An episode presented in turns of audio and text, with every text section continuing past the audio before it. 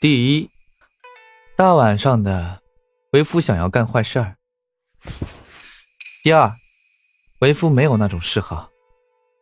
第三，给你洗脚，不然你睡着不舒服。裴玉不疾不徐的向顾软解释着，目光放在了顾软一双小巧瓷白细腻的玉足上，手掌轻轻的放在上面按揉着。掌心的热度随着脚背传遍全身，顾软的脸颊微红，往后躲了躲。你别，我不习惯。顾软的气息都有些不稳了。女孩子的脚是不能随便给人看的。现在裴玉不仅看了，还摸了。有什么好不习惯的？你身上哪儿为夫没碰过？裴玉不甚在意，轻飘飘的一句话把顾软噎得不行。你干嘛？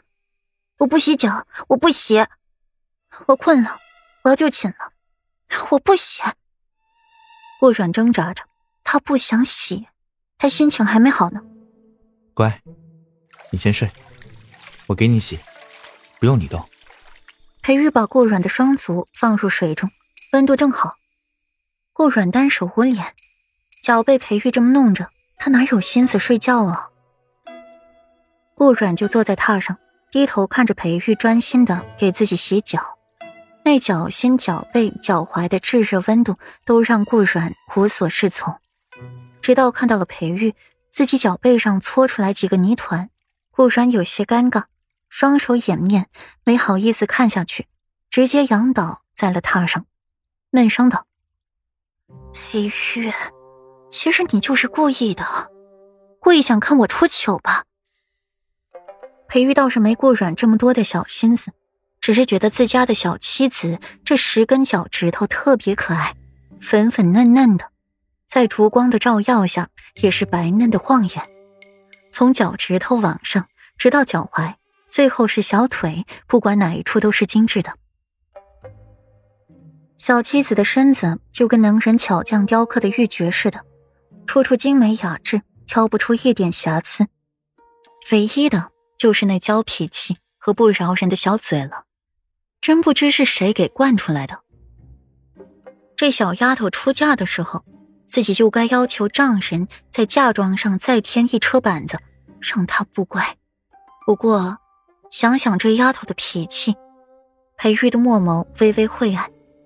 得亏了没要求，否则这板子只怕是要落在自己的身上了。给顾软洗完了脚。擦拭掉上面多余的水分，才把顾软的脚放回了温暖的被窝里，又将水盆拿出去放好，最后才进了屋子，掀开棉被，躺进去，顺势把顾软搂在了怀里。你好冷。顾软不满的推搡裴玉，自己好不容易才温暖的被子，现在裴玉一进来，把暖气都给他驱散了，真没良心。裴玉紧背下的手捏了一下顾软的腰，要他的时候视若珍宝，不需要他的时候就弃如草芥，哪有那么好的事儿啊？疼疼疼！我哪儿没良心了？分明就是你故意惹我生气。顾软吃痛的揉着腰，凤眸泪光闪闪的，险些就要溢出眼眶，红着双眼，被齿轻咬着下唇。渲然欲泣的望着裴玉，怎么看都是一副勾人的模样。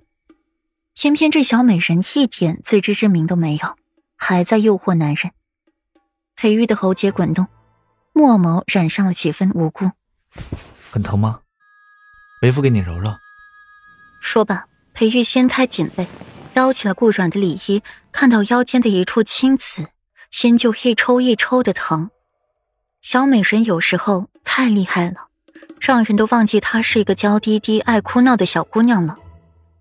裴玉轻轻的给顾软揉着腰，初始还好，后面就开始不对劲起来了，开始攻城略地起来。顾软惊吓的连连去推搡他：“你，你想干嘛？”